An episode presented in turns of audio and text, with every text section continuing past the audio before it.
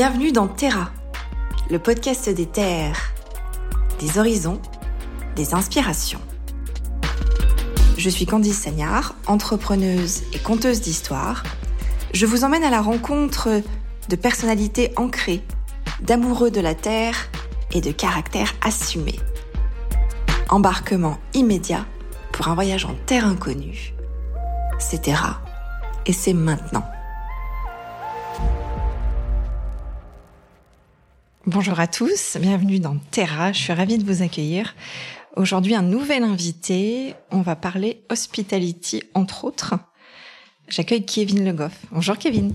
Bonjour Candice. Merci à toi d'être venu, je suis ravie de t'accueillir. On va aborder plein de sujets.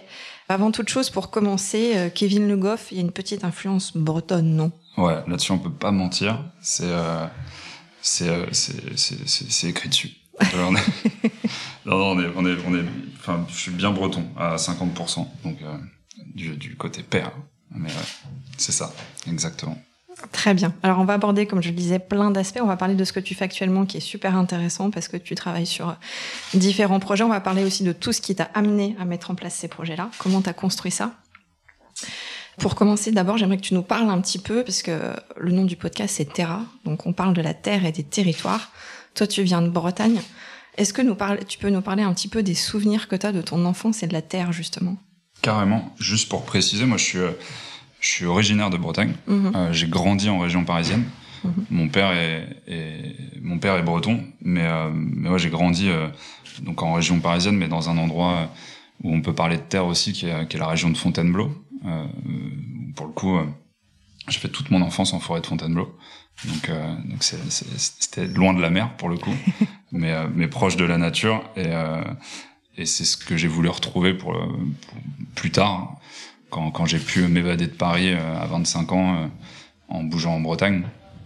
Et, donc voilà pour faire le lien avec la Bretagne qui s'est fait qui s'est fait plus tard, mais mais en tout cas beaucoup de souvenirs dehors, en extérieur, avec toujours des, des, des bandes de potes ça c'est un peu ce qui a ce qui a ce qui a bercé la jeunesse et et je pense sur des territoires où on était un peu euh, avec du recul quand on en reparle, quand on encore récemment j'en parlais avec des, copains ou ma femme, on, se remémore un peu des souvenirs de quand on est kids et euh, je, pense qu'on a, eu une enfance assez créative du fait d'être sur des, territoires euh, comme celui de la région de Fontainebleau ou sur la, côte plus tard et, parce que c'est des endroits où je pense que t'es obligé de réfléchir autrement, tu vois, pour t'occuper, et où le terrain de jeu est assez vague pour euh, pour créer des choses, quoi. Il y avait euh, beaucoup de liberté dans ton enfance? Ouais, grave. Franchement, bah justement, en fait, je crois que c'était le point de départ de notre discussion. Euh, j'ai un fils qui a 8 ans, et en fait, on, quand on voit aujourd'hui comment on peut être avec les enfants euh, hyper préoccupés, euh, de pas les voir pendant deux minutes et, euh, et de se demander où ils sont, Là où nous, euh, on avait un horaire de départ, un horaire d'arrivée, et, euh, et, on voyait personne dans la journée, quoi.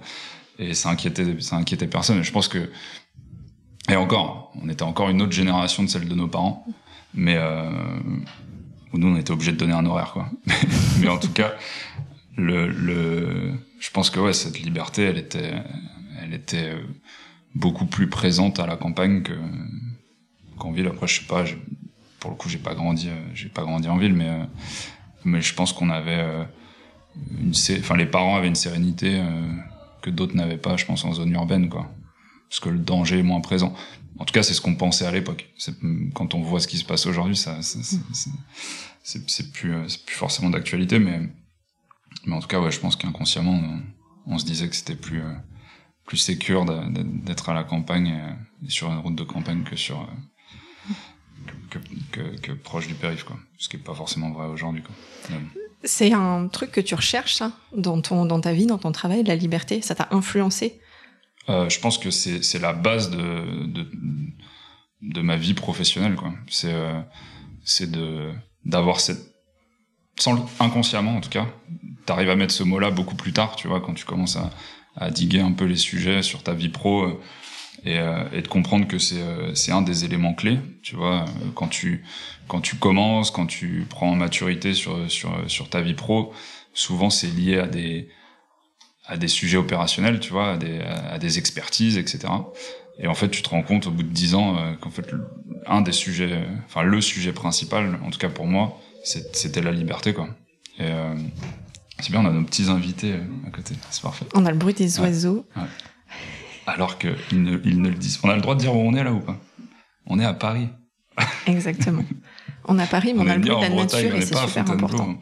Mais ouais, en tout cas, c'est, c'est, c'est, je pense que moi, c'est l'élément clé, quoi mais je l'ai compris euh, beaucoup plus tard que, que la liberté ouais, c'était ce qui me ce qui, ce qui me fallait pour pour avancer quoi la liberté ça peut être aussi là j'avance plus dans ta carrière mais on reviendra un petit peu sur les débuts ça veut dire être libre d'entreprendre et d'entreprendre seul ou t'as voulu t'as saisi très tôt en fait le concept de se dire non je veux pas forcément entreprendre seul il faut que je sois accompagné. Ça c'est une bonne question. Je pense que tu plus jeune t'as tendance à te dire que tu peux faire beaucoup de choses tout seul. Et puis, euh, et puis plus tu avances, plus tu, tu, te rends compte que, que le temps que tu peux gagner à le faire tout seul, tu le perds plus tard, ou l'argent que tu peux gagner, à, tu vois, et ou économiser, ou whatever, tu peux, tu, tu, tu finiras par t'appuyer par, sur des ressources beaucoup plus expertes que toi, et, et, que c'est comme ça que tu avances. Euh, au final, c'est clairement en équipe. Ça, ça peut paraître un peu bateau comme ça, mais mais pour le coup, c'est vrai. Mais ça, tu, tu, tu, gagnes euh, au fil de tes expériences en, compréhension là-dessus. Tu vois. Et, je pense que c'est, il y en a qui, qui pour le coup, euh, ont besoin d'entreprendre tout seul et de créer tout seul. Nous, on est sur des projets où tu as besoin de, de, d'avoir un moteur créatif euh, commun, tu vois, et, et, et qui se nourrit euh, à travers plusieurs personnalités pour, pour créer quelque chose d'assez, d'assez unique, quoi. Donc, on est dépendant de ça, en tout cas. Ouais, la richesse des synergies, en fait. Clairement. Sans tomber dans du concept ou dans du jargon, parce qu'on va dire, ah, parler de synergie. si on revient sur ton parcours, très rapidement, euh, tu viens d'où, toi, on va dire? Alors, si on, si on repart... Euh, si on repart euh, Le background études Études euh, classiques, j'ai fait, j'ai fait un bac, bac après IUT, c'était gestion des entreprises, je crois, un truc comme ça. Okay. T'avais déjà, à cette époque-là, euh, cette idée-là de créer, d'entreprendre ou pas du tout? Tu t'es dit je fais ça et... Bah inconsciemment après on faisait plein de projets de, de, de autour de la, enfin on créait plein, plein de choses. J'étais pas mal dans la musique au début. Euh, je suis sorti du bac, euh, je voulais aller faire une école d'ingé son. J'ai commencé à faire une, une école d'ingé son à Montpellier, ça a duré deux mois. C'était pas du tout pour moi. Parce que? Parce que en fait bah, déjà scolaire, je pense que j'étais une bonne quiche en physique et en maths et en fait je me suis rendu compte que c'était 80% du taf en tant qu'ingé son, c'était quand même d'avoir ouais donc compliqué. donc euh, c'était pas euh, grand épanouissement là-dedans, mais euh, euh, moi je pensais que j'allais faire de la musique toute la journée, mais c'était pas le cas. Bref et donc du coup je me suis dit bah je vais garder quand même en side le fait de pouvoir faire de la musique et puis et puis je vais reprendre un, format classique d'études. Donc je me suis retrouvé à faire un IUT GEA parce que sûrement l'inscription était disponible en cours d'année, tu vois. Et, du coup, euh, du coup j'ai fait ça. Et en fait, ce qui a été assez cool, c'est que cet IUT, il m'a permis de. J'ai jamais été hyper scolaire. Euh, j'ai plutôt eu de la chance. Enfin, je m'en sortais pas trop mal, quoi. Toujours sur le fil, mais, mais ça passait. Dès que je me mettais à bosser un peu, c'était euh, ouais, pas trop pas trop de difficultés là-dessus, mais c'était c'était pas grandiose quoi. Et euh, et en fait cette IUT, ce qui est assez dingue, c'est que en soi les le, le, parcours en tant que tel était pas ouf, mais euh, on avait en fin d'IUT un stage à faire. Et là où tous mes potes se sont mis à trouver des stages dans la boîte du père euh, ou de l'oncle autour de Fontainebleau, euh, en région parisienne et tout ça. Moi, j'étais toujours dans mon truc de musique mm-hmm. et je me disais, j'ai trop envie de bosser dans un label ou un truc comme ça. Mais euh, ça me faisait chier d'aller chercher un truc à, à Paris. Euh. Et en fait, à cette époque-là, je demande à l'IUT si on peut faire des stages à l'étranger. Et ils me disent non, franchement, trop galère. à la limite, tu vas en Europe, tu vois, mais moi, j'étais en mode, je vais aller aux États-Unis et faire un stage aux États-Unis. Ouais, donc je vais vraiment loin. Et même, même mes parents, ils étaient, mais qui, qui, pourquoi en fait? Tout le monde va, va, va à Melun ou à, ou à, à Bois-le-Roi, là, en, en, en Seine-et-Marne, qu'est-ce que tu, qu'est-ce que tu aller faire aux, États-Unis? Et en fait, je me mets à envoyer des mails. Donc, du coup, je fais tout mon CV, mon truc en anglais et tout, et j'envoie des mails à des labels et à des boîtes de management à, euh, aux États-Unis, un peu côte est et côte ouest. Et je sais pas comment, je suis pris. Enfin, on, on, on me répond à, à une boîte. Euh, enfin, une boîte me répond à, à, répond à mon mail et, euh, et me dit ok, trop chaud pour pour te prendre en stage, stage à Los Angeles dans une boîte de management artistique et de et de PR quoi, de, relations presse, relations publiques. Et donc je me suis retrouvé à à monter tout le projet pour partir en stage là-bas. Et donc ça c'était en fin d'IUT. Et en fait du stage je me suis retrouvé à bosser là-bas. Euh, j'ai bossé. Euh, en fait je devais partir deux mois et j'ai fait euh, j'ai fait un an un an et demi je crois euh, en Californie. C'était premier pas un peu dans ce truc où, où on te fait une picouse de de tout est tu, peux y aller tout est faisable quoi tu vois. Et euh, tu te retrouves à bosser dans des et dans des sur des projets de ouf avec euh, avec des gens euh, quand, tu remets dans son contexte moi j'étais à Fontainebleau à l'IUT avec mes potes d'enfance tu vois où globalement tu, tu, tu parles de commercial fenêtre à à commercial dans une boîte du BTP avec ceux qui ont un peu d'ambition pour être euh, ingé euh, euh, et aller trouver un job de développeur, tu vois. Enfin, et là en fait, tu t'es propulsé dans un monde où genre t'es au contact de gens qui font des trucs de ouf et tu te dis bah en fait c'est pas très compliqué d'en arriver là quoi ou, de ou de se retrouver au contact de ces gens là quoi. Et je pense que moi ça a été un tremplin de dingue. Tu penses que c'est quoi C'est le culot en fait d'avoir osé se dire j'essaye, je tente? D'aller chercher en fait ce que tu voulais. Ouais, après est-ce que c'est du culot, je sais pas parce que je, je, me, je, suis plutôt assez peureux de base. Donc je suis pas je me sens pas culotté, tu vois en mode euh, j'ignore ce que peuvent penser les gens et, euh, et j'y vais. C'était plus euh, j'ai envie de le faire, on, on me montre pas qu'il y a des freins. Franchement, on m'a pas on m'a pas dit non, tu, tu c'est pas possible. Donc j'y suis allé et assez naïvement en fait, tu vois et, et c'est passé quoi. Et, et franchement, cette histoire elle est ouf parce que pour moi ça a été tout ce qui s'est passé là-bas, ça a été euh, le point de départ de tout le reste. Enfin, de d'avoir envie de monter une boîte, de construire le network que j'ai construit après, les portes qu'on m'a ouvertes, tout part de ce truc-là. Ouais, c'est une prise de conscience. Après, faut voilà rappeler aussi le management à l'américaine, c'est très différent du management à la française. On est Mais et une fois de plus, moi, j'étais pas dans cet univers euh, pour le coup. Euh, euh, plus tard, après, quand je suis rentré dans l'écosystème un peu startup parisien et tout, où là, t'es au contact de boîtes et de l'écosystème US euh, d'un point de vue entrepreneurial. Là, quand on remonte en 2000, euh, je vais pas dire de conneries, c'est 2000, 2007, 2008, un truc comme ça, peut-être 2009. Bah, toute cette période-là, là, j'étais aux États-Unis dans un cadre artistique, donc euh, c'était pas encore un univers entrepreneurial, mais euh, mais euh, mais du coup, ça a été euh, des point de départ de, de la création de mon petit réseau, quoi. Et et donc voilà, tout ça pour dire que les études, euh, c'est, les études en tant que telles, c'était pas, pas dingue, mais ce truc de l'IUT, je le, pour moi, je le garde. Enfin, c'est un, un tremplin de ouf, quoi. Parce que si j'avais pas fait cette IUT, j'aurais sûrement pas fait de stage. Et je sais pas, enfin, après avec des si. Et à l'issue des États-Unis, je suis rentré pour faire un master, euh, euh, genre dans une école de commerce. Mm-hmm. Et j'ai fait mon master je crois que c'est genre master 1 ou master 2, enfin un truc comme ça. Et je devais faire mon master 2. En fait, pendant mon master 1, je le fais en alternance. Et au lieu d'aller faire une alternance dans une boîte classique, euh, j'ai demandé à, ma, à mon école si je pouvais créer ma boîte et me mettre en alternance dedans. Ok. Et, et du coup, c'est comme ça que j'ai monté ma boîte en alternance. Et ensuite, c'est la première boîte qu'on a qu'on a revendue euh, en 2014 euh, avec mon associé Chris là. Mais mais ouais, pour l'histoire, cette boîte-là, elle a été fondée pendant que je faisais mes études et euh, et cofinancé par, euh, par mon alternance. Donc voilà. Juste sur l'expérience aux États-Unis, si tu pouvais résumer, tu en as parlé un tout petit peu, mais tu prends conscience, c'est quoi, on va dire, les trois choses les plus importantes que tu gardes? L'importance du réseau, ça c'est évident. Ouais. Le fait de se dire, il n'y a pas de limite, je peux faire ce que je veux, j'y vais, j'essaye. Ouais, ouais.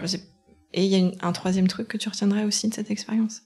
Bah ouais, ce que tu disais, il y a, y, a, y a le réseau, il y a le le côté ambitieux du, du mm -mm. pour le coup du, du, territoire. Et la troisième chose, je pense que c'est euh, c'est le, le, alors ça rejoint un peu le réseau, mais c'est le, c'est le goût de ouais, le, le goût d'entreprendre quoi. Et, mm euh, et, et, ça, je trouve que c'est décorrélé de l'ambition, parce que l'ambition c'est assez euh, c'est propre à chacun. Enfin, -hmm. pour moi, on est tous ambitieux, tu vois, avec son ouais, avec des curseurs, avec des curseurs. Et euh, mais en tout cas, le goût d'entreprendre, ça, je pense que ça a été un c'est une des choses que je peux retenir du, de, de cette histoire-là, quoi, en tout cas. Mm-hmm. C'est euh, c'est d'avoir de d'être entouré de gens qui vont qui sont pourtant salariés. Tu vois. En fait, c'est pas comme c'est différent, je trouve, de chez nous. C'est c'est que t'as cette dynamique de faire de faire quelque chose. Mm-hmm. Si c'est pas dans une boîte, c'est dans une asso. Si c'est pas dans une asso, c'est pour où, où, où, on fait et on donne quand même. C'est assez paradoxal hein, quand on connaît les les US. Mais une fois de plus, là, je, là, je te partage ça avec mon regard de, de gamin, quand, enfin de gamin.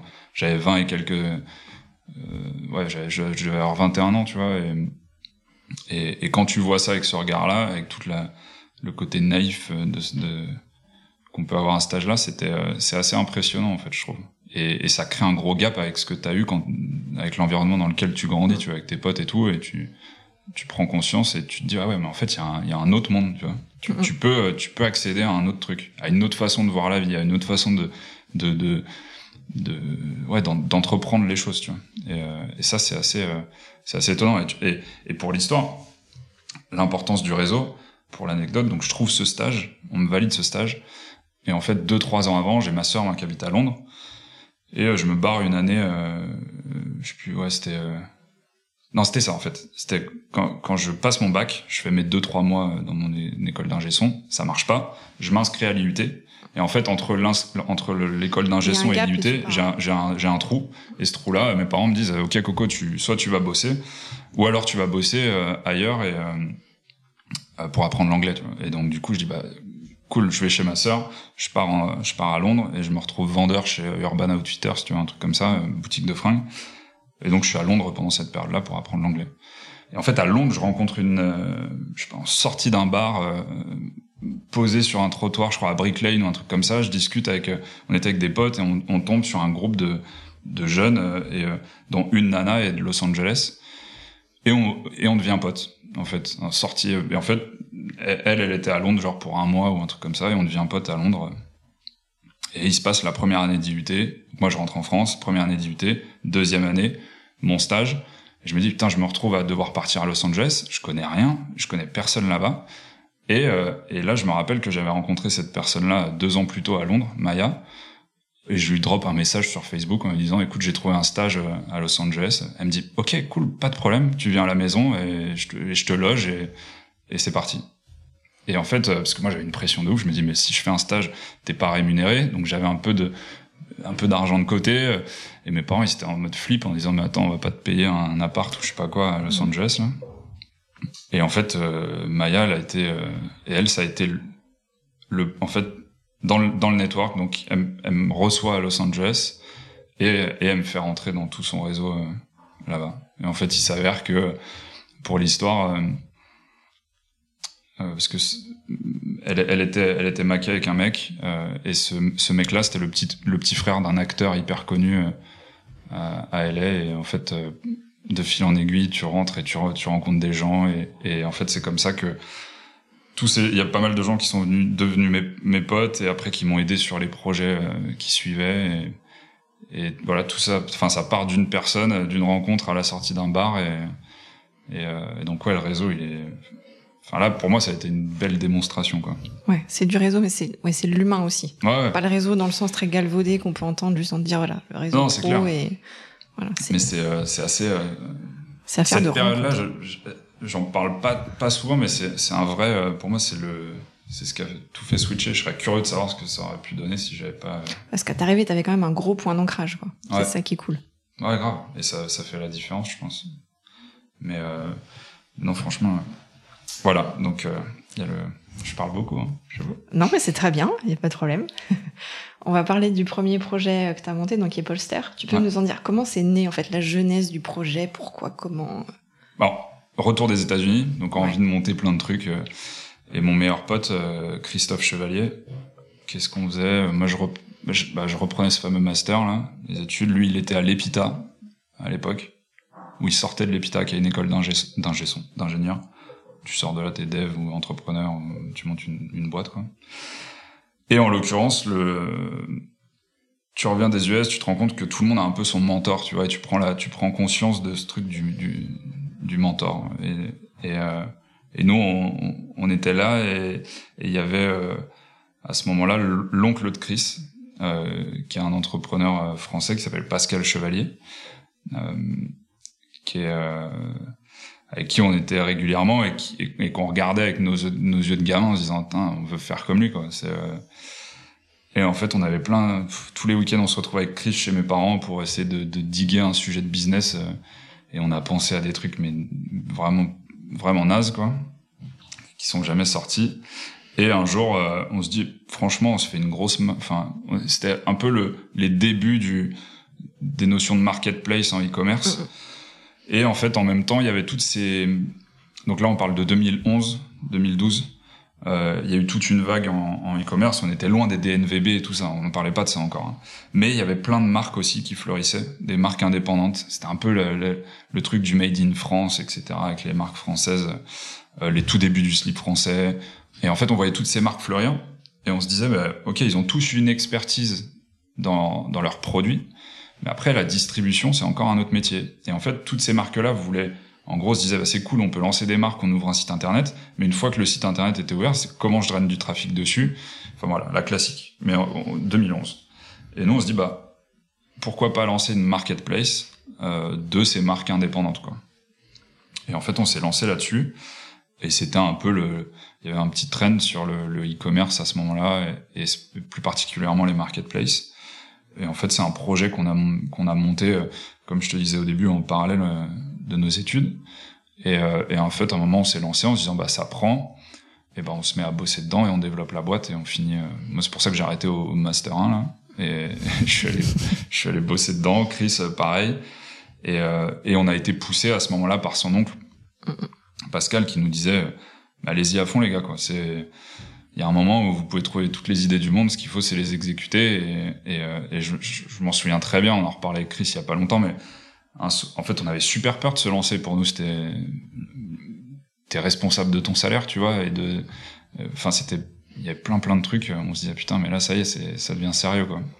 Et en fait, on est passé le voir chez lui en semaine, on lui pitch l'idée, on lui montre le mock-up du site web, les trucs, et, c'est là où il nous a dit, bah allez, feu, quoi, allez-y à fond, et en fait, on l'a juste écouté, je sais pas s'il fallait l'écouter ou pas, mais, mais en fait, on y a été, et on a, on a, on a lancé cette boîte, et, euh, et après, on s'est retrouvé euh, chez 50 euh, Partners, qui est un incubateur à, Paris. Euh, et là, on, est rentré un peu dans l'écosystème startup et tout. Donc, donc voilà. Et, et c'est une boîte qu'on a revendue en 2014. D'accord. Et franchement, non, c'était c'était super cool. Mais pareil, ça, ça a été. On s'est retrouvé dans l'écosystème startup de, de ouais, des débuts de ces débuts-là pour, pour, pour, pour, donner un peu une, une temporalité. Euh, avant d'être chez 50 Partners, on était dans des dans, dans le premier espace de cowork qui s'appelait Shazup où au rez-de-chaussée euh, c'était covoiturage.fr anciennement Blablacar quoi. Ouais. Et, euh, et en fait on était avec euh, t'avais Frédéric Mazella avec quatre personnes tu vois. Et nous on a grandi là-dedans. Enfin on regardait tous ces gens-là en mode putain on veut, faire comme eux quoi. On était des petits gamins soit Ouais, voilà. Euh, et c'était assez, c'était une période vraiment chouette parce que ça se structurait, l'écosystème se structurait. C'est pas du tout ce que c'est aujourd'hui. C'est-à-dire que tu disais que tu montais une start-up à une banque, euh, tu vois, ça faisait écho un peu dans leur oreille. Ils avaient entendu le mot quelque part là, très loin. Aujourd'hui, euh, ils sont sponsors de, de 90% des événements start-up. Tu vois. Donc c'est pas la même chose. Et franchement, c'était hyper Enfin, moi, j'aimais bien cette période-là. C'était cool. La croissance de la boîte, elle se fait comment En fait, il y a des levées de fonds qui sont faites. C'est euh, comment vous avez envisagé ça? Non, en fait, on n'a pas levé, on n'a pas levé d'argent parce qu'en fait, on a fait une croissance organique euh, et c'était un peu le, c'était aussi la belle période. C'était, euh, tu faisais, tu faisais de l'ads, c'était pas du tout la même chose qu'aujourd'hui. Et on était à la, on était au début des influenceurs. On disait même pas que c'était des influenceurs. C'était encore des personnalités. T'allais chercher des artistes, t'allais chercher des acteurs. Et en fait, ils te filaient des coups de pouce, tu les payais, tu les payais pas. C'était des, enfin, tu vois, il y avait pas c'était pas un business encore, quoi. T'avais, t'avais des boîtes qui se montaient, un tout il y avait une boîte, là, qui avait monté à l'époque, euh, je sais plus comment ça s'appelle, euh, où ils faisaient du placement de produits sur les personnalités, là. C'était, euh, c'était Cyril Paglino qui avait monté ça, je, sais plus comment, comment ça s'appelait. Mais voilà, c'était les tout débuts. Enfin, on était loin de tout ça, quoi. Donc, t'avais une acquisition qui était beaucoup plus accessible. Et, et globalement, tu faisais quand même un peu plus de, ouais, tu, tu de, de, de, croissance organique, quoi. Ouais, puis sur un segment qui était peut-être aussi. Euh... Ouais, qui était, alors qui était, qui était un peu, euh, qui était pas évident dans le sens où, euh, où c'était des business de volume quand tu fais du, une marketplace, hein, c'est toujours le cas.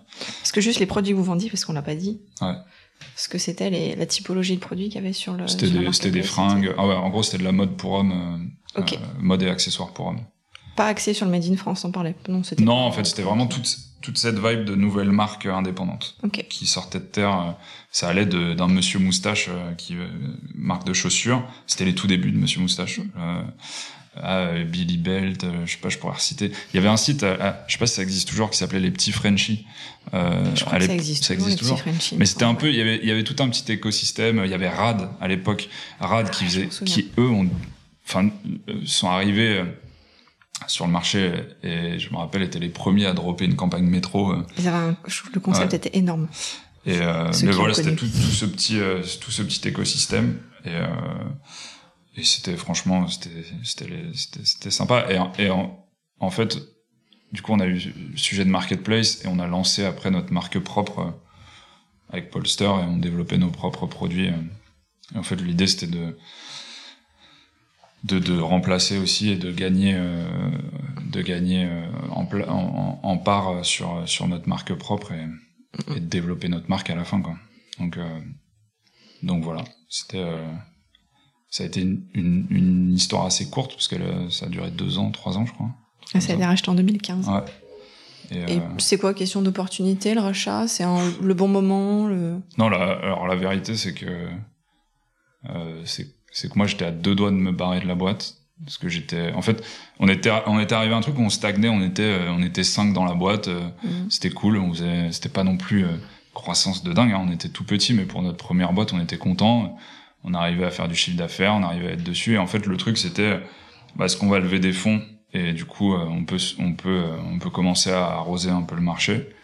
Et oui c'était la solution. Maintenant moi en fait j'étais je, je me sentais pas du tout de d'aller plus loin que ça quoi. Euh, j'avais un peu peur.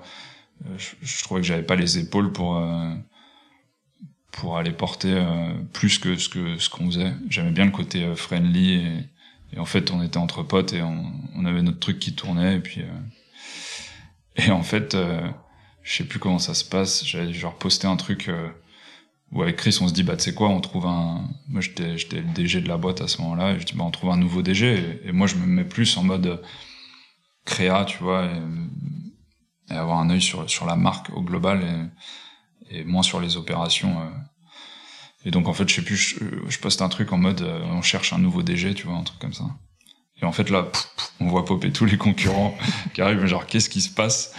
Et en fait ça a ouvert plein de discussions et c'est comme ça qu'on s'est rendu compte qu'on était, on pensait qu'on n'était pas du tout regardé par la concurrence. Mmh. Et en fait, tout le monde nous regardait. Et en fait, on a eu des offres. Euh, après, on a, en, en gros, euh, ça a déclenché des discussions d'acquisition. Et, et c'est comme ça que ça s'est fait. Mmh. Mais en soi, on voulait pas vendre. On n'était pas à vendre. C'était vraiment plus. ouais, c'était, pur hasard, quoi. Donc, euh, donc c'est comme ça que ça s'est fait.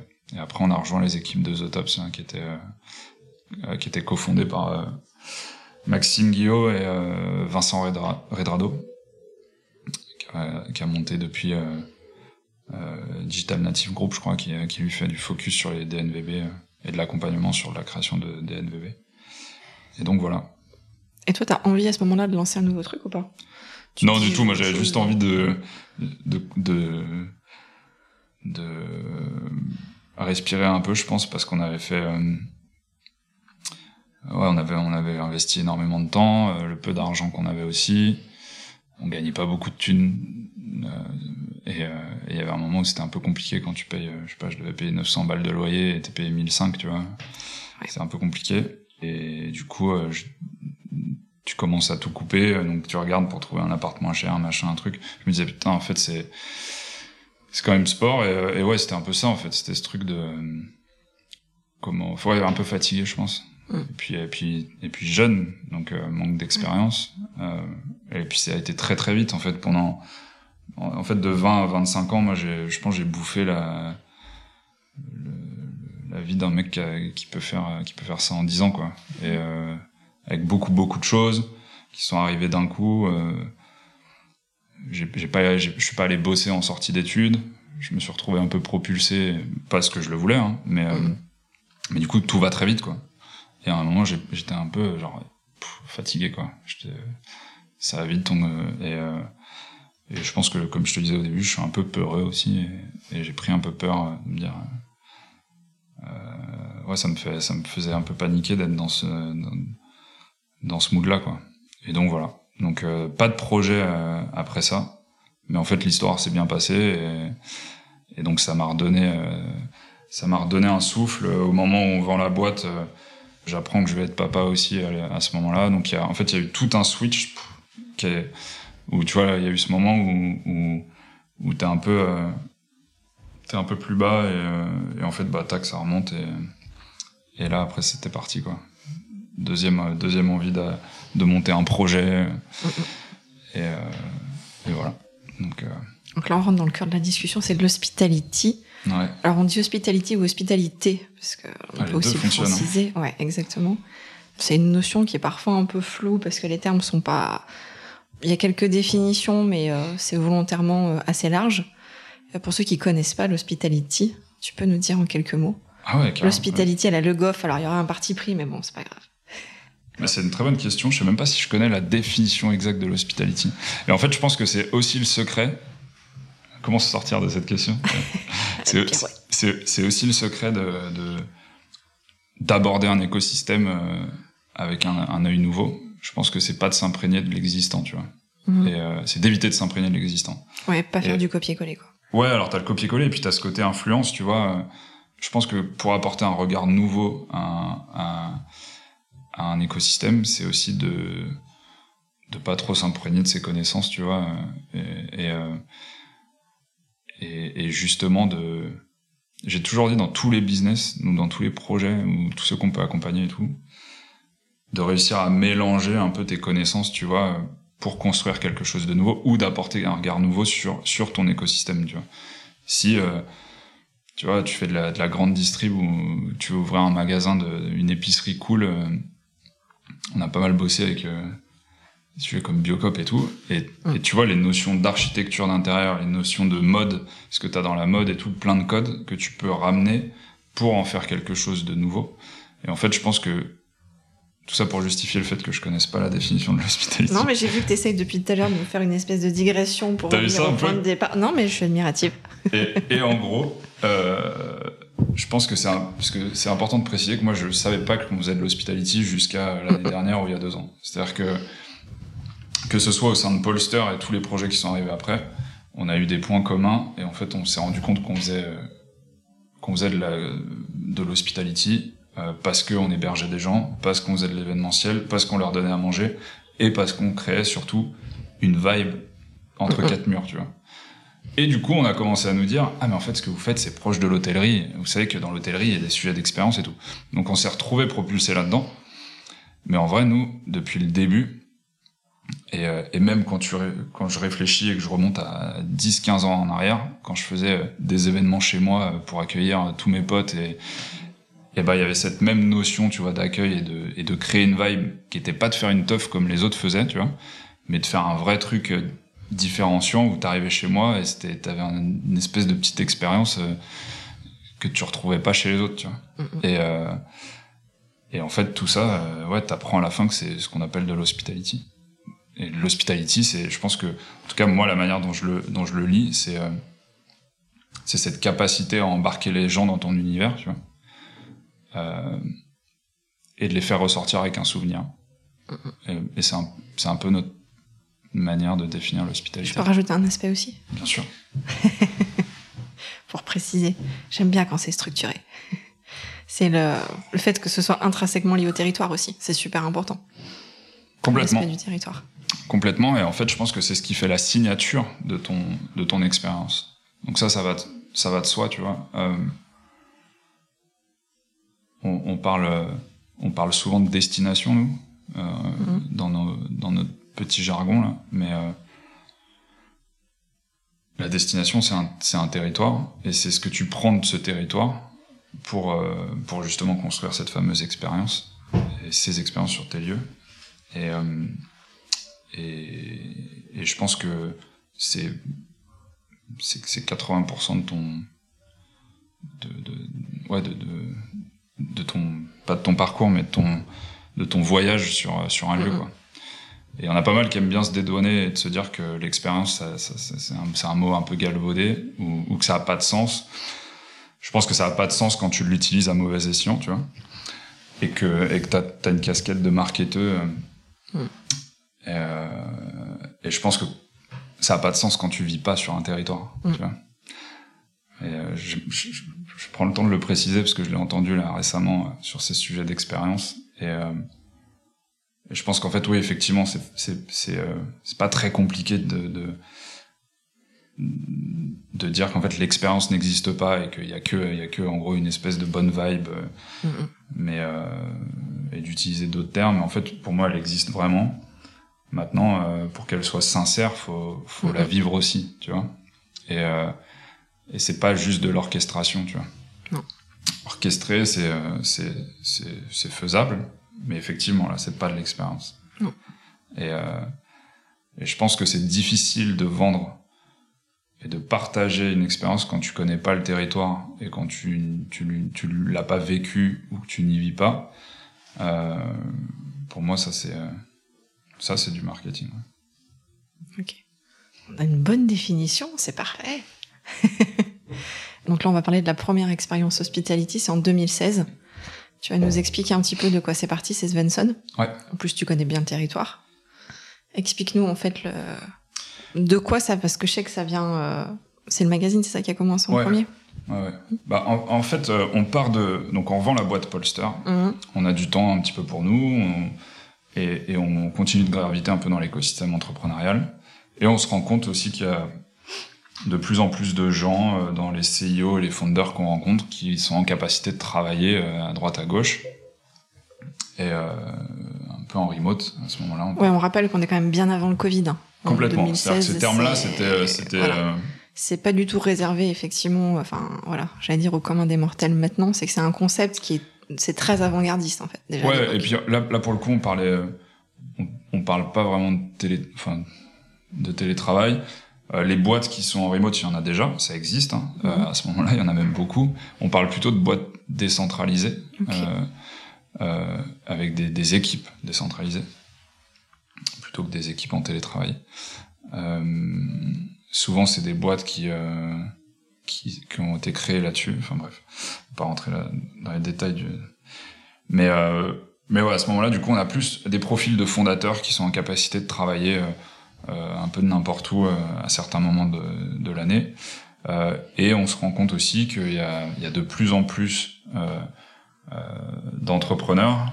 Là où à une époque on pouvait associer l'entrepreneur au golfeur, on associe un peu plus l'entrepreneur au kite ou au surf et et nous, on voit, euh, on voit de plus en plus de, de potes se mettre au surf et, euh, et de, de, de, de, se retrouver dans des situations où ils vont lier l'utile à l'agréable, c'est-à-dire pouvoir bosser depuis la côte et, euh, et en même temps de faire euh, un comex avec ou, ou un, un week-end avec leur cofondateur pour, pour réfléchir à la strate de leur boîte, etc. Et c'est hyper important, c'est que là on parle de ça, on est en 2000, fin 2015, début 2016. Mm -hmm. Donc c'est pas du tout un trend euh, comme on le connaît aujourd'hui, où, où, où tu as tout le marché qui est en feu euh, sur ces sujets-là. Euh, et en fait, on se dit, bah pff, franchement, nous, aujourd'hui, il y a rien qui nous retient à Paris. Mm. Euh, on est fin 2015, il y a les attentats de novembre. Euh, des potes qui se retrouvent dans des sujets, donc ça, ça refroidit, ça met, un, ça met un gros, en tout cas, ça met un gros coup de pied sur la réflexion, mmh. de se dire, euh, franchement, ce qui me fait vibrer, moi, c'est d'être sur la côte. Je viens d'avoir un petit garçon. Il se passe ce qui se passe. Tu vois les trucs, tu dis, bon, je vais quand même aller chercher. Moi, ça, me donne envie de bouger. Et en plus, je me dis qu'il y a un truc qui va se passer dans les années à venir. Et, euh, du coup, euh, on se retrouve à penser ce projet-là, qui est euh, à, à 12-24 mois d'ouvrir un lieu à destination de nos potes entrepreneurs pour leur permettre de travailler depuis la côte, c'est-à-dire travailler dans un...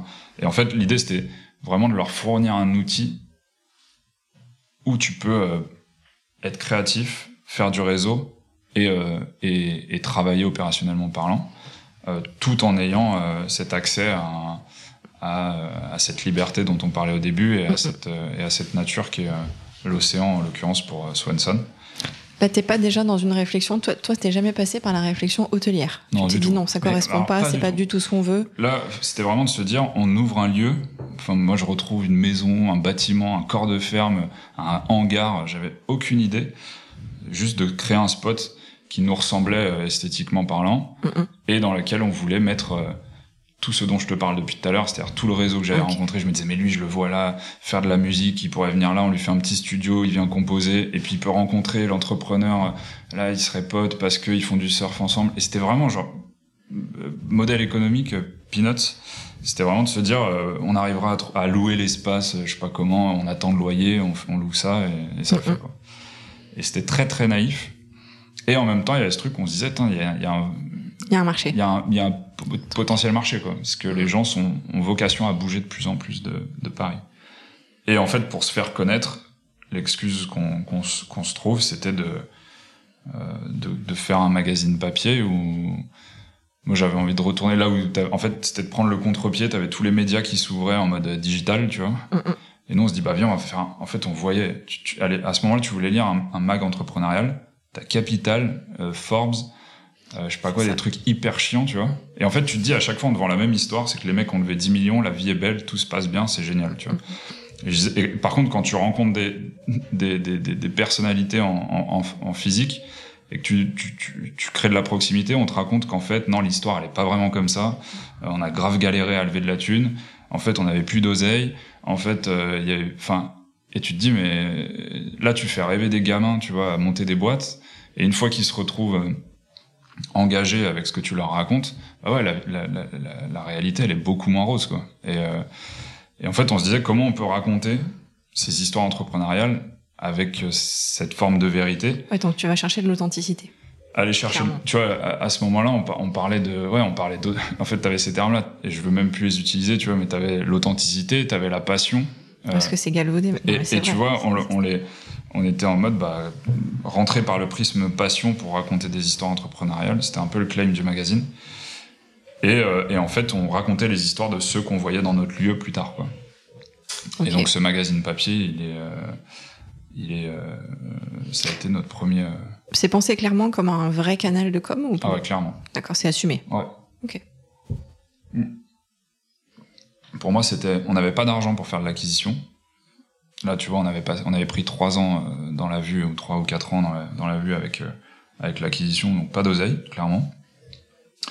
Et contre-pied. Il y a toujours cette notion du contre-pied, tu vois, de se dire, mais en fait, tout le monde te regarde là, et tout le monde va là. Et tu vois, quand euh, t'es marketplace, tout le monde fait des marketplaces, on fait des marketplaces.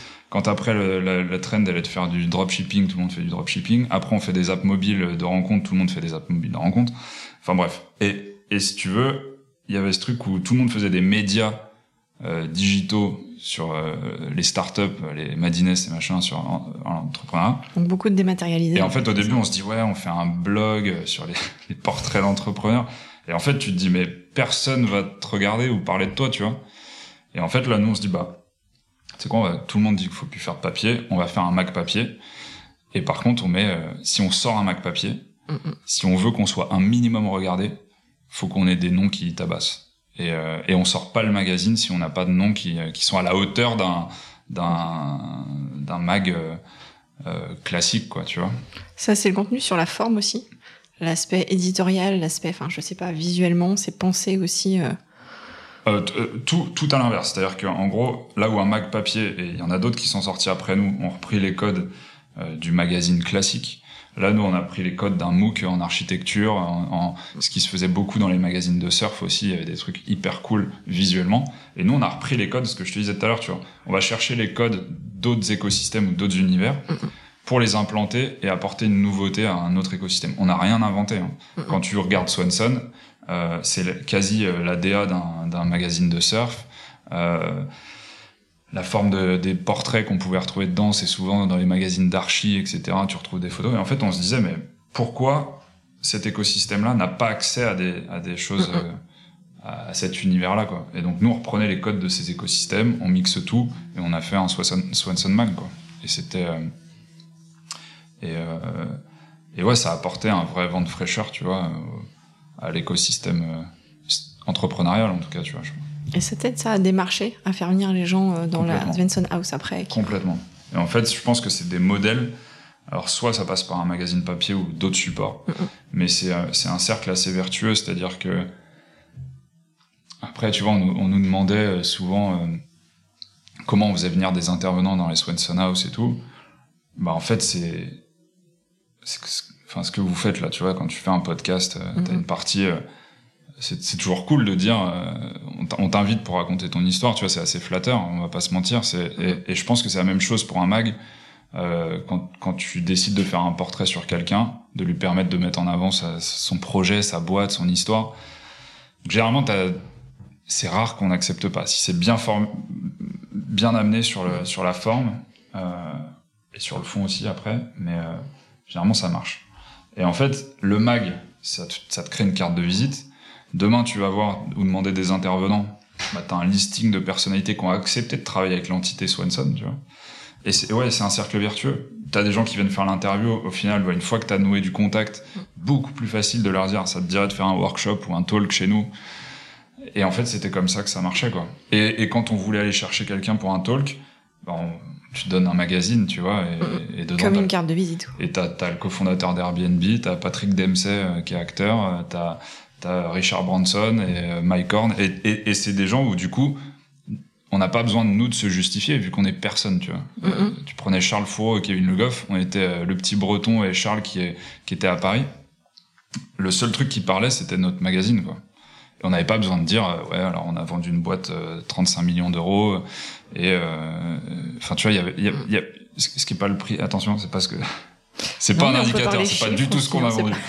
Euh, mais non, mais ce que je veux dire, c'est que c'est en tout cas nous, on était personne, et donc fallait qu'on apporte de la crédibilité pour, à travers le produit réellement, quoi.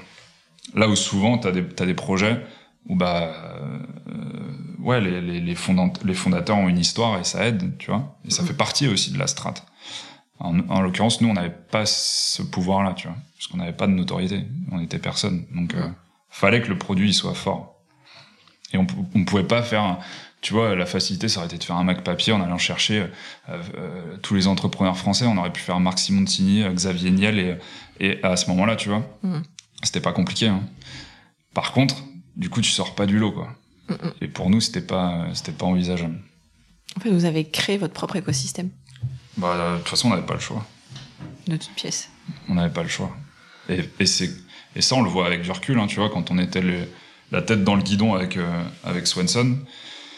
Je pense que Swanson m'a fait, m'a fait gagner plus d'argent depuis que j'ai fermé, tu vois, que, euh, que quand je bossais, euh, que quand je bossais, quand j'étais sur ce projet-là. Et tu vois, on s'en est rendu compte après, parce que ça a eu un écho, quand même, ce projet, tu vois. Mais ça, ça a duré 4 ans, c'est ça? Euh, ouais, enfin, 5, euh, 5 ans. 5 ans. On a fait 2015, euh, de, fin 2020, quoi. Et mine de rien, ouais, il a eu un petit écho, ce, ce projet, tu vois. Et on a fait plein de coquilles, mais on a appris sur plein, plein de trucs. Et c'était un, c'était un, ouais, c'était un, c'était un beau, un chouette, enfin, c'était un projet assez, assez ambitieux. On se rend pas compte comme ça, mais c'était, c'était assez costaud. On a, à notre échelle en tout cas, euh, et avec les moyens qu'on avait. C'était assez. Euh, tu penses que c'est une. Enfin, je sais pas dans ta réflexion avec le recul que tu as maintenant, mais euh, il y a une question de temporalité aussi qui n'était pas forcément bonne dans la création de ce projet, peut-être trop tôt? Ouais, non, ça, ça j'y crois pas. je pense que nous, on n'était pas bons. On a, je pense que nous, on est, ouais, non, c'était plus nous le sujet que la. T'arrives à savoir où maintenant et à te dire, ouais, je peux identifier vraiment les points sur lesquels on aurait dû faire autrement, on aurait dû réfléchir d'une façon différente? Ouais, carrément. Je pense qu'on a eu, on a eu des sujets d'exécution qui étaient, euh, qui étaient pas du tout bons. Je pense que nous, on, on, manquait encore en maturité sur le, sur cette casquette euh, de d'entrepreneur. Mais oui, là, enfin, tu vois, sur la, sur la, sur la gestion du cash flow d'une boîte, euh, enfin, ça a été, ça a été ça a été assez catastrophique. Vous étiez euh, accompagné là-dessus ou pas? Non, et ça typiquement, tu vois, aujourd'hui, c'est pour moi, c'est c'est quelque chose euh, que je, fais externaliser direct, quoi. Hmm. enfin externaliser. Là, dans ma structure actuelle, mais dans une boîte comme Swanson, en fait, je trouve que ça, tu tu t'improvises pas euh, DAF, tu vois. Et, euh, et, et quand quand t'as quand t'as un, un burn mensuel qui est pas énorme, euh, ok, ouais, tu peux piloter, mais mais en vrai, je trouve que quand tu commences à à, à déployer, euh, ouvrir un lieu, deux lieux, trois lieux, euh, avoir des flux tu vois, on faisait du, on avait des flux euh, un peu dans tous les sens. On produisait un magazine. Un magazine, c'était une trentaine de personnes, tu vois, mine de rien, mm. euh, d'un point de vue opérationnel et d'équipe. T'avais euh, les séminaires d'entreprise, euh, ton coworking, tes événements, et en fait, t'en as dans tous les sens et tu gères rien du tout, tu vois. Enfin, enfin moi, en tout cas, ce qu'on faisait à ce moment-là, c'est t'as l'impression de gérer, mais tu gères mal. toi, toi, tu faisais quoi au quotidien, clairement? Sur Johnson, tu euh, tout, franchement, on faisait, on faisait, on, et ça, et ça, c'était, euh, c'était aussi un, des sujets qu'on ferait plus euh, aujourd'hui, c'est qu'on était tous à faire un peu de tout, tu vois. On était une toute petite boîte. Euh, on avait une équipe qui était splittée entre Paris et la Bretagne. C'est ce que j'allais dire. Toi, t'étais constamment sur place. ouais, ouais en, gros, je, je, venais très, très souvent à Paris. Ouais. mais, mais en gros, j'étais sur place. Donc, t'avais, en fait, t'as une casquette de, je dois déployer une marque et un projet et en même temps, je dois gérer un lieu opérationnellement parlant euh, au, au, daily, quoi, au quasi.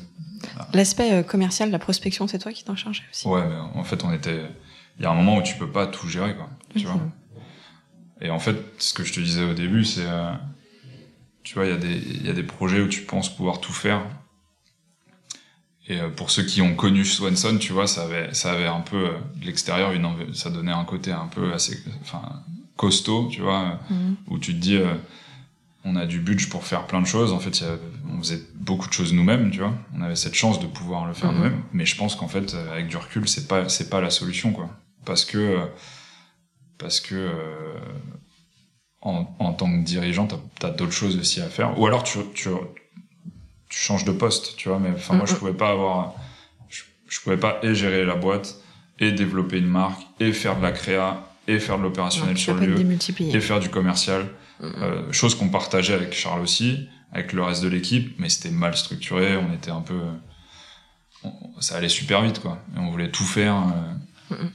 Donc non, aujourd'hui c'est, je pense que ça a été une bonne, euh, une bonne leçon. Donc pour répondre à ta question, on était, je pense pas qu'on était dans, on était à un mauvais timing, tu vois. Mm. Euh, est-ce que sur l'aspect du euh, la territorialité, le public, parce que c'est un point qu'on apporte très peu, parce que c'est souvent lancé effectivement, c'est la plupart du temps des initiatives privées. Ouais. Ça peut être parfois mixte quand t'as des reprises, des réhabilitations, des friches, des choses comme ça. Ça a été compliqué, ça? Alors nous, on a une histoire particulière parce que pour le coup, et là, et là, s'il y a un conseil euh, que je peux partager à ceux qui veulent ouvrir des lieux en collaboration avec des collectivités ou des territoires. Mm c'est de bien se baquer sur les conditions dans lesquelles euh, tu rentres sur un bâtiment. Parce que le premier bâtiment sur lequel on est rentré pour Swanson, c'était un bâtiment, euh, anciennement le bâtiment des affaires maritimes à, à Audierne, là, dans le Finistère Sud. Un bâtiment qui appartenait à la mairie mhm. euh, d'Audierne. Et sur laquelle on a été contractualisé euh, un format qui était pas le bon, et donc qui a rendu les choses difficiles. Mais en fait, c'est juste que nous, on a on a mal été accompagné là-dessus. Mm-hmm. Et, et, donc, euh, tout ça pour dire que c'est pas forcément le sujet du territoire, tu vois, c'est pas le territoire qui rend. Une fois Enfin, moi, je suis assez partisan du. On est responsable à 100% de ce qu'on. De ce qu'on peut croiser, tu vois. Et, euh, et au final, euh, oui, la mairie a fait une erreur en nous faisant un bail bancal. Mais Swanson n'avait pas les bons conseils pour checker le bail et nous dire que c'était pas le bon, tu vois. Donc c'est facile de dire la mairie nous a mis dans le dans, dans le dur euh, avec un bail euh, bancal. Euh, je pense que si on avait voulu, il aurait fallu, fallu, juste pousser un peu le truc de notre côté pour être plus vigilant et on l'a pas été. Mm-hmm. On a fait confiance. C'est de la naïveté ou c'est de la confiance, tu penses? Non, je pense que c'est un, un manque de professionnalisme, enfin clairement. Okay. Je pense que quand, quand tu te prends des taquets comme ça, et c'est ce qui construit ton, ton expérience aussi, tu vois, c'est de te prendre des taquets et tu sais que la fois d'après, tu iras vérifier euh, avec tes conseils jusqu'à la dernière ligne. Et je pense que nous, on l'a pas fait. Alors, on peut appeler ça de la naïveté. Je pense, à l'instant T, t'appelles ça de la naïveté. Deux ans après, tu dis que t'as manqué de professionnalisme. C'est un peu la, Enfin, en tout cas, c'est comme ça que je vois les choses. Et, euh, et c'est important parce que ça, en fait, ce côté-là, de dire que tu es responsable de ce que tu de ce que tu croises comme comme sujet euh, mine de rien c'est beaucoup plus relaxant que que de mettre ça sur le tu vois le, le, problème sur le dos d'un tiers ou sur euh, donner la responsabilité à quelqu'un d'autre parce qu'en fait si tu veux globalement tu peux pas trop avancer si t'as si t'attends ou si, si tu mets ça entre les mains de quelqu'un d'autre. Là où, au final, si, si tu portes la responsabilité d'une situation, bah, tu es aussi en capacité de trouver des solutions, tu vois. Et je pense que c'est un peu le, le claim dans lequel, dans lequel on a toujours été, tu vois, sur, mm-hmm. sur les différents projets. Et, euh, et ouais, c'est pas toujours agréable de dire que c'est de ta faute, tu vois. Mais, euh, mais, euh, mais en tout cas, c'est beaucoup plus formateur, je pense. Ouais, c'est un vrai sujet apprenant. Exactement. Selon le terme consacré. Ouais. Alors après, il y a un autre projet qui naît suite à ça, euh, qui est Cosbarn. Ouais. Qui est un surf lodge. Parce que le surf, c'est quand même une thématique qui reste un peu. Hein. C'est un truc. Ah bah, carrément, on va pas. Ouais. à part dans le. Ouais, dans, Mais ça, c'était un peu. Euh, Cosbarn, c'est. Euh, Cosbarn, euh, c'est. C'est un projet. Euh, qui m'a permis de faire la jonction avec la fin de Swanson et la suite, quoi. C'est une transition en douceur, on va dire. Ouais. Et puis, puis la frustration d'arrêter Swanson. Hmm un peu comme ça, après toute l'énergie qu'on a mis dedans. Et le fait qu'on arrivait aussi, euh, tu disais, à un moment où le marché, il était un peu en, folie après le Covid, où on avait le lieu idéal et la marque idéale, parce qu'on on a quand même investi 5 ans sur une marque, euh, mais quotidiennement pour en faire quelque chose de d'assez unique. Et, euh, et, donc c'est frustrant. Enfin moi c'était un projet de vie quoi. Swanson c'était mon, petit bébé. Aujourd'hui c'est plus du tout exploité? À Audierne, il n'y a plus rien. non, il n'y a plus rien, plus rien. La boîte, euh, en, gros, la boîte, euh, on a liquidé la boîte et, euh, et on a, on l'a liquidé au moment où on pouvait liquider, quoi. Sans que ce soit, moi, c'était la première fois que je fermais une boîte. j'ai eu la peur de ma vie. tu vois, ça fait super peur, quoi, quand on me dit que tu, tu, tu, tu, tu liquides une société. Et, Ouais, on l'a liquidé quand on pouvait le faire, c'est-à-dire qu'on avait encore les fonds pour euh, payer euh, les salariés, euh, les indemnités de départ, euh, l'URSSAF, la TVA, il y avait quelques factures fournisseurs euh, qui restaient là-dedans. C'est important de le préciser parce que je pense que et après que moi j'ai essayé de tu vois de gérer en perso quand on a fermé, mais mais la boîte était encore en capacité de fermer. Donc ça a été assez brutal et et, je, et franchement on a fermé le 4 octobre. Et le 4 novembre, je pense que je sortais la marque Cosbarn et, et j'étais déjà sur le projet. Fallait tout de suite que je passe à autre chose, enfin que je fasse autre chose. Je, je me suis même pas dit, je ferme la boîte, je vais prendre un boulot euh, pendant six mois. T'as pas réfléchi? Non, non, j'avais, j'étais en fin de, en fin de run sur le cash que j'avais euh, de, de mes différentes histoires. Euh, et je me disais, bon, en fait, faut que j'y aille avec ça, quoi. Et, et donc voilà. Cosbarn, euh, projet, euh, projet à destination des copains. Là où Swanson était beaucoup à destination des entrepreneurs, mm. euh, mais qu'il avait, il avait quand même ce pro, cette vibe où tu avais envie d'adhérer à ce projet. Mais les gens savaient pas trop s'ils pouvaient venir boire un café chez nous ou pas. Et en fait, Cosbarn, c'était la version B2C de Swanson.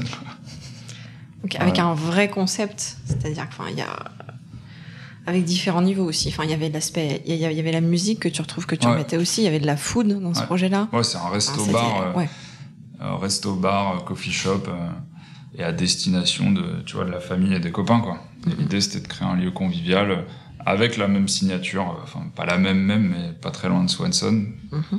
où on retrouvait cette culture de la côte et et ce enfin aussi ce challenge de savoir si j'étais en capacité d'ouvrir un resto, quoi ce que je n'avais jamais fait.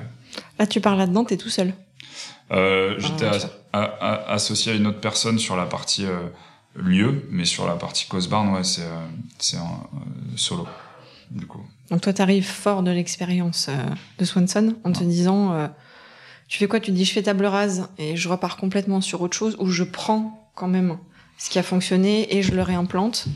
Je... Non, là, je, je pense que il y avait des mécaniques qu'on a repris de Swanson. Mais après, par contre, c'était euh, c'était euh, du neuf partout parce que euh, ce qu'il y avait tout à créer. On n'avait pas de bouffe chez Swanson. Là, on s'est retrouvé à faire un resto avec une carte avec du breakfast au, tapas, quoi.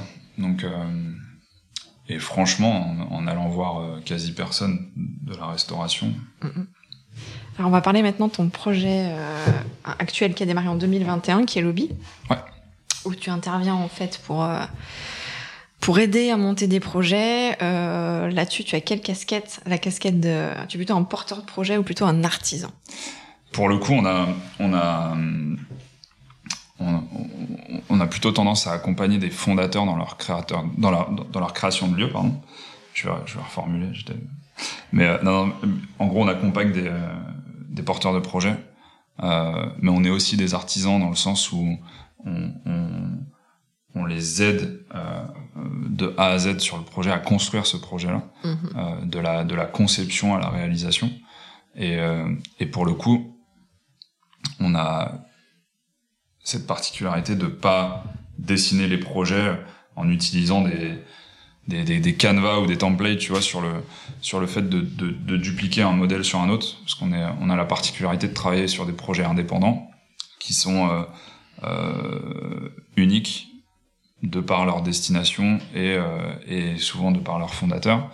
Et donc du coup, chaque projet est différent et, euh, et donc c'est vraiment du, ouais, c'est vraiment de l'artisanat, quoi, avec euh, avec euh, des lieux de vie hybrides, des hôtels, des restos, mais qui ont, sont quand même plutôt dans dans cette nouvelle vague d'hospitality, euh, souvent portée par des indépendants, mmh. souvent aussi portée par des gens qui sont pas forcément du métier, euh, mais qui ont vocation à changer de vie, euh, à, à reprendre un hôtel familial, ou, et, et, et, de repenser aussi le concept et de venir chatouiller un petit peu des modèles bien établis quoi. Donc euh, on est euh, on accompagne on accompagne ces gens là quoi vous êtes dans l'aspect j'allais dire un petit peu l'aspect euh, matériel logistique.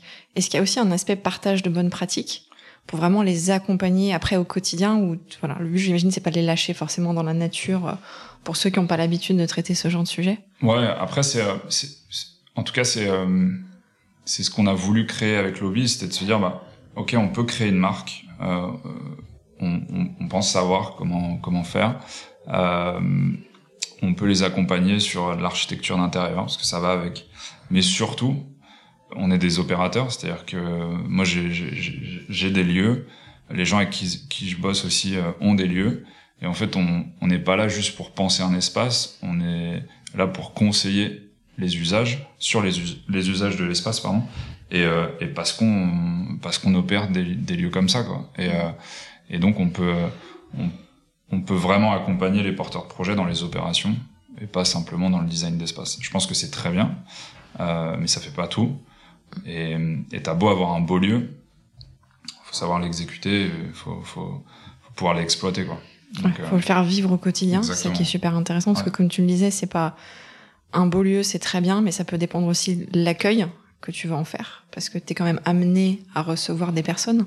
Donc il faut aussi à cet aspect euh, communauté qui est très intéressant à créer. Et puis il faut être dans la sincérité du lieu, dans le vraiment vouloir en faire quelque chose. Je pense qu'il te ressemble les porteurs de projets, c'est un toi, tu peux être amené à choisir, par exemple, à dire non à certains projets si tu sens qu'il n'y a pas ça derrière. Ouais, complètement. Ce que, ce que je te disais tout à l'heure, tu vois, c'est le, pour nous, l'importance d'un projet. Euh, on a, on a beau euh, créer une marque, euh, créer un lieu, euh, la réalité c'est que c'est l'exécution et l'équipe qui va faire que qu'un lieu est unique et dans lequel tu vas retrouver une réelle expérience. Et donc nous on mise là-dessus aussi et c'est notre taf d'identifier si des porteurs de projets seront seront à même de, de d'exécuter leur pense, leur vision, tu vois, aussi, parce que t'as, as une réalité qui est de dire, ouais, nous, on imagine un lieu super cool, super sympa, ce sera comme ci, comme ça, avec des artistes, des machins.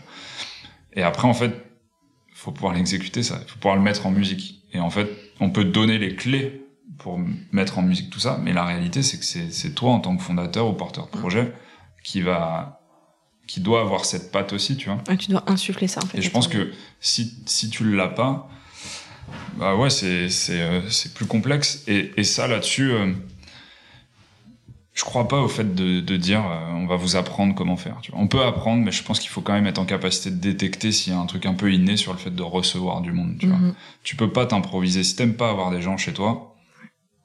Monte pas un hôtel, tu vois. Et on en voit aujourd'hui. Tu vois, il y a des gens qui veulent qui veulent monter des lieux, des coworks, des et mais en même temps qui veulent pas être trop là, tu vois. Ils veulent avoir du temps pour eux. Mais en fait, oublie ça, tu vois. Si, si t'es pas en capacité de donner deux ans de ta vie sur ton adresse, fais, fais autre chose. ou alors monte un projet qui sera juste un gros standard et mais viens pas viens pas parler de communauté ou d'expérience. Moi, j'y crois pas, sincèrement. Et, et c'est vraiment ce sujet-là. Si t'es pas capable de donner deux ans de ta life, tu, tu, tu, passes, tu passes à côté de ce que t'imagines réellement, tu vois. Mhm. Parce que c'est facile d'avoir un concept où on se dit la marque elle va être comme ça, elle va être super belle, l'archive va être comme ça, les gens quand ils viennent ils vont se sentir bien. Mais en fait, comment ils vont se sentir bien, tu vois. Qu'est-ce que tu fais toi pour qu'est-ce que tu mets en œuvre pour qu'ils se sentent bien chez toi et qu'ils rentrent chez eux avec un réel souvenir, tu vois En se disant c'était vraiment super cool, la petite attention, le petit détail. Et en fait, c'est tout ça. Tu peux passer du temps sur les classiques, mais ce qui nous fait vivre une réelle expérience, c'est tous les détails auxquels tu penses pas et que tu regardes pas. Tu vois, mhm. tu vas regarder ton assiette, tu vas regarder ce que tu manges, tu vas regarder euh, la manière dont on dit, on te dit bonjour, ton entrée dans la chambre. Tu vois, il y a plein de choses qu'on instinctivement on va les cocher quand tu vas dans un dans un lieu. Et en fait, le challenge d'un d'un bon host, c'est de se dire qu'est-ce que je vais éveiller chez la personne mhm. auquel elle, elle avait pas elle avait pas pensé, tu vois. Et tu vas avoir ce petit détail où tu te dis ah ouais, j'ai, enfin, trop, trop fort, tu vois. Trop bon. Ils ont pensé à ce truc-là. Jamais de la vie t'aurais regardé ça. Et tu te dis, ça c'est smart. Tu vois. Et je pense que quand tu, tu, tu es en capacité de créer ça, mm-hmm. c'est bon. Et ça, en fait, notre taf, c'est de l'identifier aussi chez les porteurs de projets, tu vois. Mm-hmm. Et de voir à quel moment ils nous surprennent, tu sais, quand ils te parlent de leur lieu. Là, je faisais encore un rendez-vous hier, franchement, avec, euh, avec un couple qui a vocation à ouvrir une adresse bah ça, ouais, ça faisait longtemps que j'avais pas eu ce truc où tu te dis, je pense que eux, le jour où ils ouvrent, t'as envie d'être chez eux, tu vois. Parce que euh, la manière dont ils te parlent. Euh, ils sont animés. Ouais, ils sont animés, mais en plus de ça, ils, ils, te font poser leur regard sur des trucs, euh, tu te dis, ah ok, là on va pouvoir taffer sur des points intéressants, tu vois. Et je pense que c'est la clé d'un, d'un, lieu qui te fait vibrer, tu vois. Donc, donc vous avez compris en fait où il faut aller, il faut appeler Kevin. Déjà, si vous avez envie de construire un lieu, de créer un lieu, d'être accompagné, euh, alors où vous soyez, puisque voilà, je, je redis, tu es pas du tout limité à la France, hein. donc tu peux suivre des projets qui sont un peu partout. Voilà, et euh, juste un petit point, il y a un, il y a un podcast aussi qui existe, qui s'appelle euh, Lobby Talks. Euh, ça, c'était un truc que tu as développé par pur plaisir. C'est un terrain de jeu. Euh, on s'est fait un peu déborder par l'opérationnel du studio et, euh, mm. mais en fait le podcast c'est un peu la même dynamique que Swanson et son magazine tu vois mm-hmm. euh, pour moi je, je pense que c'est un beau levier de communication pour le studio mais en plus de ça c'est un moi ça me permet de rencontrer des gens top tu vois mm. et, et de te nourrir de, de, des histoires de chacun et, et en fait ça vient alimenter un l'autre projet là, sur lequel on, a on a remis tout à plat mais l'année dernière on a lancé une communauté à destination des, des entrepreneurs dans l'hospitality. Euh, et, et, si tu veux ça vient nourrir aussi en contenu ces gens là euh, sachant que là on a remis un peu à plat. L'idée c'est de créer un vrai petit écosystème autour de ça tu vois. Et j'ai toujours eu cette euh, dans tous les projets j'arrive pas à faire un truc avec euh, juste tu vois un studio où, où tu, tu, fais de l'opération et j'ai besoin d'être animé par d'autres gens, tu vois, et, tout un écosystème autour. Et, euh, et lobby, ça, là, je me laisse prendre le temps de le faire, tu vois. Ça, souvent avec des Swanson, des Polster, il fallait que tout, soit fait en même temps, parfois mal fait.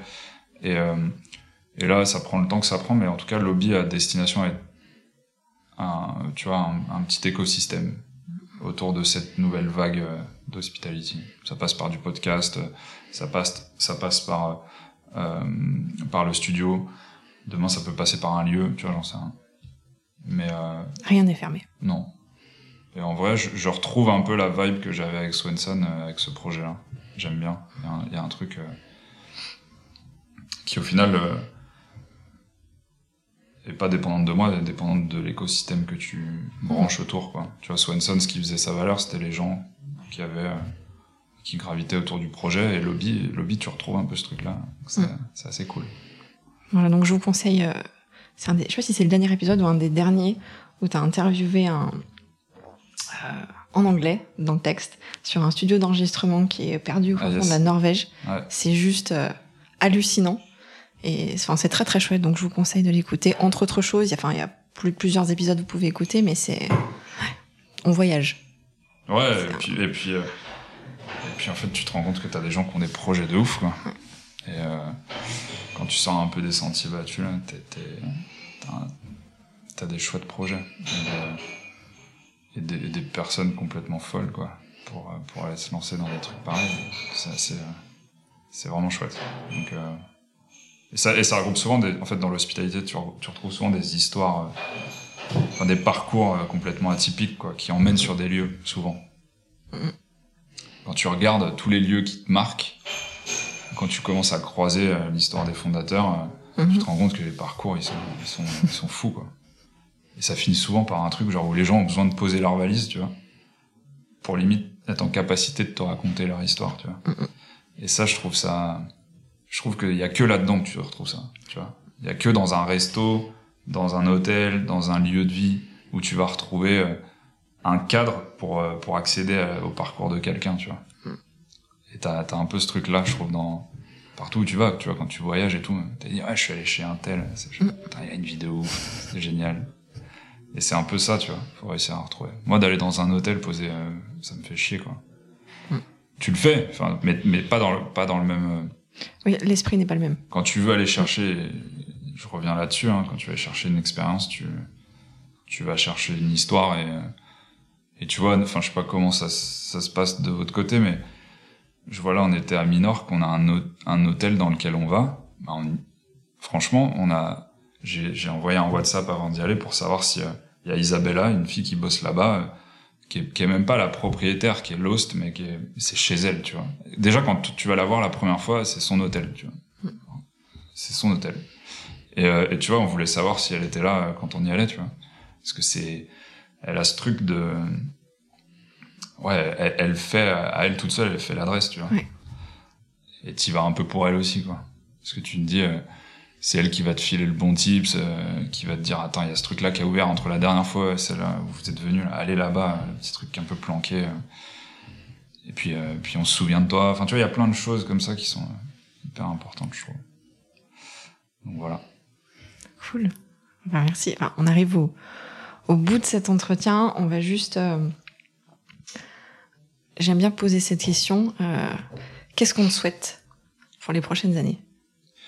Franchement, je pense qu'il faut qu'on se souhaite à tous euh, d'avoir des territoires de plus en plus ouverts à des nouveaux projets, tu vois, et à des nouvelles, euh, des nouvelles adresses. Je pense qu'en fait, on n'en a pas parlé très peu, mais euh, le fond du truc pour moi, c'était un peu comme Swanson, tu vois, c'était de se dire, on crée une marque et en fait, tu passes d'un, c'est jamais arrivé, hein, mais tu passes d'un d'un territoire de 4000 euh, avec que des vieux à euh, enfin en décroissance même, tu vois, on a des écoles qui ferment, euh, on a plus de décès que de naissances, enfin tu vois, c'est une réalité quand même. Et, et, je me dis en fait, tu vois le pouvoir d'un territoire, si t'as plus en plus de gens qui ont vocation à redynamiser ces territoires-là, tu vois, bah en fait tu peux inverser le inverser le truc et inverser la courbe. Et, et pour ça, faut juste que tu aies des territoires qui sont un peu plus ouverts. Je pense que le gros le pain point qu'on a aujourd'hui, c'est que c'est souvent des territoires tenus par une autre génération. Mmh. Et là, je, parle en connaissance de cause. Tu vois, on a fait, on a fait six ans avec, euh, et on peut pas faire un territoire plus costaud que la Bretagne et son Finistère Sud. Hein. C'est quoi? Ça rigole pas trop. Là. Et à la Corse aussi, peut-être un peu. Oui, la Corse. Mais, euh, mais non, et qu'on ait des territoires un peu plus ouverts, hein, franchement, à ces nouveaux projets parce qu'il y a, y a de la place. Quand je vois tout le monde là qui, qui... après il y a un marché, hein, il y a un sujet de marché, il hein, faut pouvoir l'absorber, mais mm, mm. mais tout le monde s'entasse à deux heures de Paris sur des projets d'hospitality alors qu'il y a des territoires de ouf. En vrai, qui te permettront pas de te payer 3-4 000 balles par mois, ça c'est vrai, tu vois. Mais il faut savoir aussi ce qu'on veut. C'est le mot de la fin, c'est parfait, il faut savoir ce qu'on veut. merci beaucoup, Kevin. Ben, merci à vous. On te retrouve, on mettra tes, euh, les infos sur le site Lobby. Pour ceux qui veulent écouter aussi Lobby Talks, t'es sur LinkedIn. Et sinon, yes. pour se contacter directement sur le site de Lobby, voilà, pour euh, parler projet avec toi. Carrément, merci beaucoup. Merci beaucoup.